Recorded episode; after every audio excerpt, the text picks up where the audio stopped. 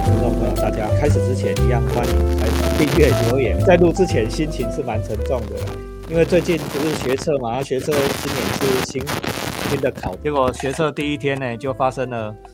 一些意外事故啊，就小孩有孩子哈，考完了可能不是很如意，就从楼上跳下来。我刚才跟齐鲁就在讲，人往往是怀抱善意出发，结果教育改革了，怀抱善意出发，到结果就走到地狱去了。到底要怪谁呢？哦，这跟我们今天要讲的主题很有关系啦，哦，就很有关系。我们今天要请齐鲁来谈。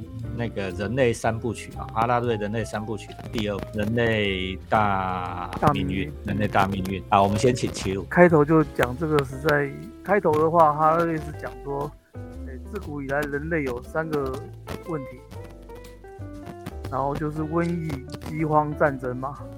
对。那瘟疫这我们现在很有感啊。那饥荒是没有了，战争好像其实我们世界上好像常常也听到一些战争。其实对呀，其实战争是没停过的了，没停过，对对。那这个三个大问题，事实上就是圣经诶讲的那个末日四骑士啊，就前三个啦，不是说什么诶那个世界末日的时候，那上帝会派四个骑士来那个降世嘛，四个天使嘛，然后三个这四个四个天使就是的名字就是瘟疫、饥荒、战争跟死亡啦。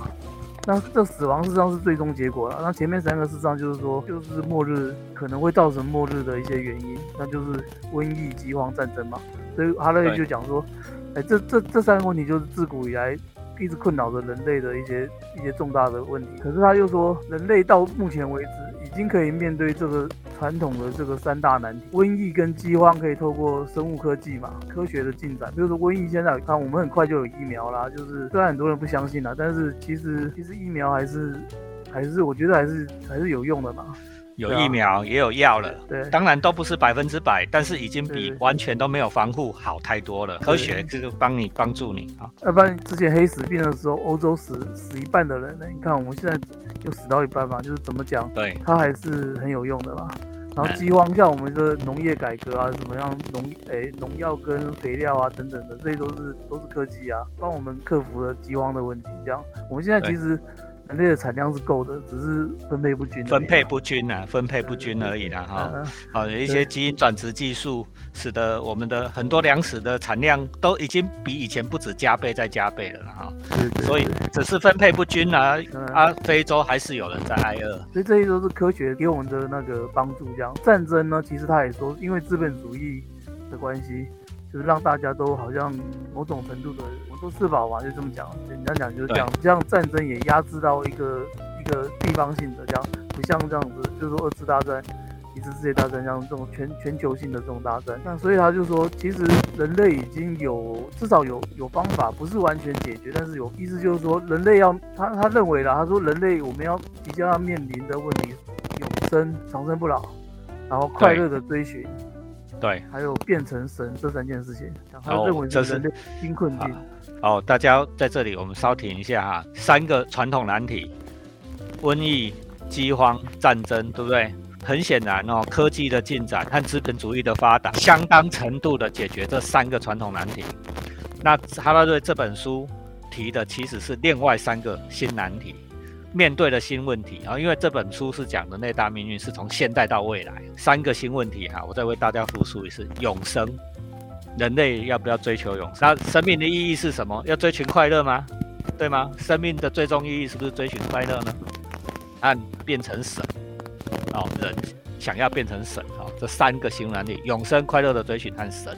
他说：“人如果可以长生不老，可以永生的话，那人还是人吗？就是我们人这个定义还是我们原来这个定义啊？如果可以永生，然后人可以不用为了生存而烦恼，那我们能够追求的只剩下快乐吗？对啊，对啊，因为我们现在的人有操控一些生物科技啊，人已经可以创造生命了。”就是有两个两个部分两个方向的、啊。其实这些这些科幻小说都写到也很多，就是基因改造嘛，就是我们是不是可以透过我们的改造我们的肉、我们的基因这样，然后就创造生命，对，或者说说或者说延长寿命这样。另外一方面就是 AI 人工智能，就是机械生命嘛。然后他说人要如何面对这些问题，如何适应这个当神，就是我们已经可以创创造新生命了这样。对，要要要如何适适应当神这个位置这样。对，我们要怎么样去改变我们的想法，或者说我们该我们应不应该当神这样？哦，是不是当神？这个在他在第一部哦，那个人类大历史里面就讲过了哈、嗯。当神的关键哦，所谓当神的关键是操纵生命、控制生命、产生生命，对不对？嗯。神创造生命，创造生命，但是人现在已经可以创造生命了嘛哈、那七鲁刚才为我们整理出两个非常重要的方向，一个是基因的改造了，基因技术、基因工程哦，嗯的方面的创造生命，是由既有的肉体哦，既有的细胞里面去创造新的新的生命了哈、嗯啊，另外一个一个走向，可能大家比较没有想到的，就是说 AI 人工智慧，是不是是不是生命？哦，生命的本质啊，哦，你我我常常问同学们一个问题啊，生命的本质是你这个肉体叫做生命吗？嗯还是你的思想，还是你脑子里面的东西？生命指的是肉体，还是思想？或者是更传统的讲法是讲说那个精神，对？吗？灵魂。那生命生命的本质是什么？那当人也可以创造思想、创造精神、创造灵魂的时候，那人是不是也在创造生命呢？哦，那嗯可能什么肉体都没有哦，电脑里面就已经有意识了哦，对不对？嗯，那算不算创对造？对对啊最近很流行什么元宇宙的那个想法啊，不就是对啊就是有点这样，没有肉体哦，但是嗯很显然有生命在里面，对吗？嗯，对呀、好，那这个这个不是这本书的重点哦，我们现在对。先搁置不论。这本书很厚，它这三本书都很厚啦。那其实有兴趣真的是要对，诶、慢慢看这样子。那它有很多论述，哎其实就是蛮有启发性。那那但是因为我们这边讲，只能就是提纲挈领讲。那那其实诶、他从前面点出这个东西，事实上就是在诶、引导读者说，我们要去思考说人到底是什么这样子。那可是他这一步呢，他其实我觉得很有趣的，我自己认为很有趣的一个观点，我我特别想提出来讲，就是说他在书里面有中间有很长的一段论述在讲这个时代现代是什么东西，这样子，就是他认为说传统我们会觉得啦，就是宗教跟科学是对立的，对就是所谓宗教，就比如说，呃、就是各种我们呃、就传统宗教嘛，基督教啊、天主教、佛教啊什么的，它跟科学发展之后是对立，就是说科学好像是否定这些宗教的，对，然后这些神的信仰啊，这些科就是宗教就是被科学取代了，两者是互相对立的。那这个刻板印象其实到至今应该还是很普遍的啦，就是说，对，就是说，其实我我一直在看到，就是比如说很很多宗教团体或者说是灵修团体啊，在在反反疫苗啊，或反输血啊什么之类的这些，就反对这科技成果这样。当然原因很多啦，改造啊，对不对？对，啊反正就是对这些东西还在，就是我觉得背后都有某些的宗教的诶、思想在背后啦，就是认为说宗教跟科学是对立的，所以我既然信仰宗教的话，我就要反科学。这个这这个东西好像是一个传统的观念这样的，对。但是呢，我觉得他这个很很很有启发性的，就是他提出了另外一个架构来看这件事情。对啊，嗯，那我认为这个架构非常对对，嗯。这本书非常有趣的，就对我来说非常的那个发挥阵容啊。对。他说，他说，其实我们就用目的来看，他说宗教在乎的是社会稳定，对啊，嗯就是维稳，讲讲就是用用一个讲法就是维稳啊。现在不是说中中国大陆有个说法叫维稳嘛，就是用政治力量去就是维维护稳定嘛。但但其实这个东西是传统宗教的。呃，属于宗教的部分，这样就宗教的能力这样子。因为其实我们透过信仰宗教的话，我们社会就会比较稳定嘛，我们人心比较安定嘛。对那只是说，中国大陆就是用政治的力量去去控制这样的。那那广义来说，其实，呃，民族主义也是一种宗教啦，我们信仰国家也是一种宗教嘛。对对对，我们只是信仰国家而已啊。我们常常讲共产主义无神论，哈，这个在本频道里面讲过很多次，唯物史观嘛，哈，无神论，但是并不是的，就是说虽然是无神论，但是它是另外一种形式的宗教，他希望你信仰国家，对不对哈？嗯信仰党，对不对哈？嗯，跟着党走就都全部都对啊，这这不就跟宗教都一模一样？对啊好，所以其实这是很重要的哦。对啊对，哎，广义来说是一样的。好，那他他说，另外我们来看科学，他说科嗯学在乎的是力量，所谓力量就是解决问题的能力。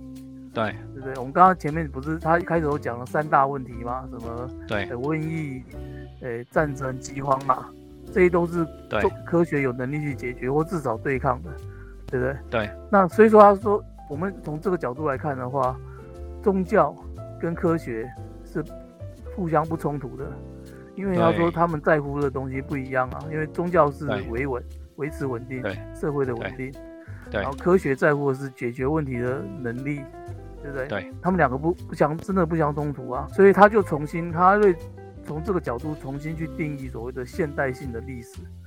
他的说法是，我就照念这样。他说，现代性的历史，它的定义就是科学跟特定宗教的妥协过程。那这个特定宗教指的是人文主义，这个书里面是翻人文主义啊。但是我我理解他的意思，应该我们应该是我们一般讲的人本主义，就是以人为中心的。的主义就是人成为新的世，就是人是万物之灵啊，人是世界的中心，这种这种想法就是人人本主义嘛。他讲的是应该是人本主义，但是翻译是翻成人文主义。Human 看书的话是这样，对 human 啊，对对，就是人文呐哈，以人为本呐哈，只能成为新的神这个过程。所以说什么叫做现代性呢？就是现代性的契约，就是以前我们讲圣经叫新约嘛，就是约定说人要怎么样怎么样认识。达成一个新的约定。他说，是现代性的新的契约，新新约。他讲的意思就是说，我们事实上是放弃意义，追求力量。这个非常。我会放弃，就是说，我们放弃对神的信仰嘛，然后追求解决事情的力量。这就是科学，追求科学这样。他就是这，他认为说这是。现代性的最重要的一个核心，这样。现代的新约啊，哈，新的新约，对对，我们人的新约这样。为我们解释一下啊。他说，现代性的新力量什么？他就是，他就说，就资本主义啊。那资本主义，他说自自由市场的资本主义认为说，经济的成长就是不断的经创造新的经新的经济的成长，就可以解决所有的问题。对啊，他说，但是这个供需法则呢，这这就是供经经济最基本的第一个法则嘛，就供需法则嘛。我们在学经济学第一章学到的东西哦，而不是画一条供给曲线需需求曲线嘛，而先就供给需求曲线交叉哦，就市场平衡。呃，这个是。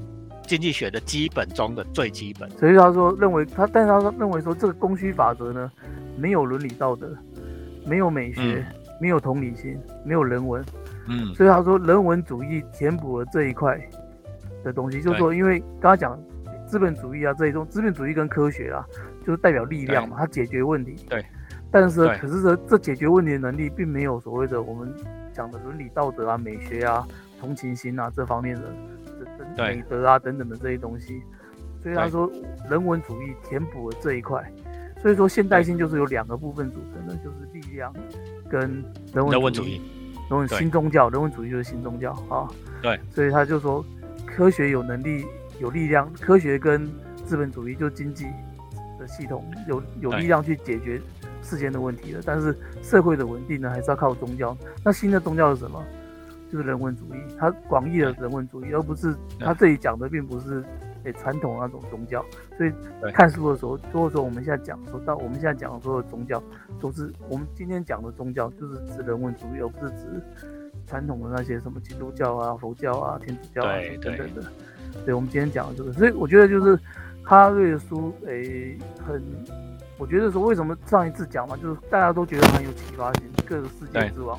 都喜欢就的确，他提出的很多想法是，并不是说没有人理解，而是说没有人会这样想。他提供了我们一个新的角度去理解这个事情。我觉得这就是看他对最有趣的地方。这里我们稍停一下，为大家补充一下啊，我为为大家再做一个注解啊。所以哈拉队在这里讲到这里的重点是说，现代的社会新新约其实是两个组成部分，一个是。资本主义、自由市场跟科学所代表的力量，一个是人文主义哦，用来填补哦缺乏道德美学或同理心等等，这两个力量要同时哈，以哲学性的说法，就要辩证性发展了哈，辩证发展，两个人要共生共荣哈，组成了我们现在的现在的现代社会的基础。哈拉瑞这个观点是非常那个振聋发聩，齐鲁的说法是振聋发聩啊，很少人。会从这个角度去想，都觉得这两个是互相对抗的。其实这不对哈，因为我也写了一个为高中生写的学测的书，大家记不记得哈？科学的第一章就讲说，哎，科学如何对抗宗教，对吗？哈，哥白尼讲伽利略，对，讲哥白尼什么日心说、地心说这些东西，大家记不记得啊？就不不会大家重复了。以前这两种力量好像是对立的，对不对？但是。哈拉瑞的讲的讲法是在新新约现代社会的基础里面，事实上这两个力量要互补、共生发展，这非常不同哦。哦，为大家提醒一下，人文主义是新宗教，很多人一定不同意我们两个这样的讲法。人文主义是不是新宗教？好，我问你啦，比如说有一些基本的理念，所谓普世价值，其实能不能经得起挑战呢？啊，比如说人生而平等，这是人文主义的一个很重要的基础，对不对？人生而平等，请问各位，你能不能提出科学证据告诉我们说人生而平等？没有啊，纯粹只是信仰而已，对不对？没错吧？啊，比如说自由哦，人有一些基本权利是自由，请提出科科学证据，人生而自由也没有啊，对吗？这个东西呢，都是信仰的一部分，你只是相信而已，相信世界必须要这样子去运作。哦，这就是人文主义嘛，哦，所以我们说人文主义是新宗教，哦，为大家解释一下，就是人文主义事实际上就是它事实上真正排斥传统宗教，反而是人文主义这一块，就是神以神就上帝已死嘛，对，就是讲讲哎是谁尼采还是谁讲的嘛，对，就是我们剩下人了，我们剩下我们自身了，然后接下来这本书后面就针对这个人文主义的部分，因为其实科学毕竟不是他的强项啦。对，那他他真正要讲的其实还是人文这一块。那他讲了三种的人文主义。对，那这三种人文主义就是又跟从历史上去讲很多很多，就是这边就不简述了。事实上，他讲的就是以二战的时候来看嘛，就是说重视个人自由主义的就是美国这边，对，资本主义的就是美国，然后重视群体主义、社会主义的，对，那这个就是共共产那边苏俄嘛，对，苏俄为代表的。然后达尔文主义就重视诶竞争，然后重视纳粹嘛。对，就是达尔文主义讲的是说，诶纳粹那时候有一阵子跟诶社会达尔文主义有有有关联啦，就他就是讲所谓的就是优胜劣败，德国人比较优秀嘛，所以才会才会去排斥那个犹太人哈，犹太人嘛，就是这个东西有关。他说，这三个人，这是三种人文主义，事实上有有经过很有经过战争，然后经过很复杂的讨论去纠缠这样。然后一直到就是经过这么多年来找出的，其实我们现在觉得比较好的制度，事实上应该还是，诶重视个人的自由主义啦。最后结论是这样，因为因为这是战争啊，历史的没有什么结，没有什么这个不是讨论来，就是历史的发展，就是告诉我们就是就是自由主义比较成功嘛，就是这是打仗的结果，这不是辩证的结果，这不是辩证的结果，对对对对对，最好最成功就是看起来是这样子啊。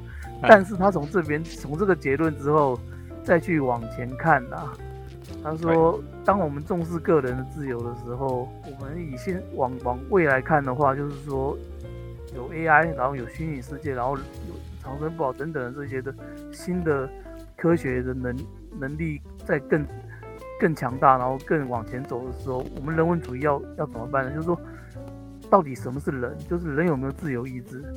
大数据是不是比你更了解自己？科学它好像已经逼得我们人又不能够停在这个现在这个这个人文主义的自由主义、个人自由主义的这个这个阶段了。科技好像逼我们要往前走，可是往前走什么是前面呢？就是我们要想未来要想的地方。他他没有给我们解，就是卡瑞并没有给我们直接的答案啊。对，但是他告诉我们说，人可能好像不能停在这边，而且我们已经被被科学被新的力量推着走了，这样。对，人已经被制约了，已经被演算法，哎，演算法决定了我们的人生。大家搞不好会很不同意这样的说法哦。我们以为自由意志得出的结果，但是不是啊？对，你有没有想过，你去超超市的时候，琳琅满目的货架，你为什么选这个品牌？你选这个样子，真的是我这自由吗？我自己觉得好，那有没有可能是别人告诉我们那个好，对吗？啊，那个别人是谁？其实也是。不过是电脑告诉你这样好，为什么？因为你在脸书上面永远只看到这个广告，你就觉得这个好棒棒，对吗？不断的洗脑的结果啊，谁帮你洗脑？电脑帮你洗脑，所以你的自由意志你可能以为是自由意志，但是是演算法决定的。讲更更深层一点哦，你以为哎这个候选人是我爱的，你这个政党是我爱的，我会对他至死不渝，像宗教一样，对不对哈？啊对，不过演算法决定的是你的同温层，他帮你算出来的，对吗？这个是哈拉瑞指出的一个关键打击，对人文主义最终的打击。人文主义的基础是人有自由意志，人可以自己做决定，人是万物之灵。对，哈拉瑞讲说，在这一个未来的这个时代，你真的有自由意志吗？哦，这个问题太深太复杂，我们有机会我们再找另外一本书哈来跟大家谈这个事情啊。我们先暂时停在这里。这本书其实从古早的大问题开始讲，一直讲讲讲讲到现在，到到他解释了跟我们讲解释什么是现在，我们现在到底是什么。然后最结尾他提出了一个大问题，就是人在未来是什么叫做自由意志？人有没有自由意志？嗯，这样子。所以说第二步就是说他就是把时间放到近代了，这样子。然后从第一部那个结尾拓展出更复杂的思想去推论，然后但结论就是一样，就是说科学革命让我们人成为神，就是未来的神这样。对。可是人有可能会淹没在资讯之流之中，这样就是那个那个个人那个自由那个我，就是我们传统认为有自由意志那个那个个人那个我，有可能会彻底消失这样。其实有有一部电影，我现在想起来就是。很像在讲这件事情，就是卢贝松前几年拍了一部就奇怪的电影叫《露西》嘛。对，这部好像也是在讲，就是类似人变成神的一个过程嘛。对呀，露西就变成神，变成神，结果露西是一一块 USB，对吗？对，然后消彻底消失了。彻底消失。所以这好像也是一个，就是等于说印证了这个他对这个讲法的一部电影，这样。对。好，所以我们今天非常谢谢齐鲁哈，为我们带来人类三部曲中的第二部哈，也就是哈拉瑞的人类大命运啊，大命运就是命运嘛，他是算命师嘛哈，我从现在帮你算未来嘛哈，然后指出了人类终极所将要面对的问题哈，终极所面对的问题，如果大家有兴趣，一定要再去把这本书拿出来看哈，这是非常经典的一本好书，然后呢，如果也欢迎大家再把这一集再重复多听几次，来看看我们的理解哈，到底跟你的理解对不对哈？BJ 只会读书哈，按赞、留言、分享、开启小铃铛。我们今天非常谢谢齐鲁，好，跟大家拜拜吧。好，各位听众，拜拜，拜拜。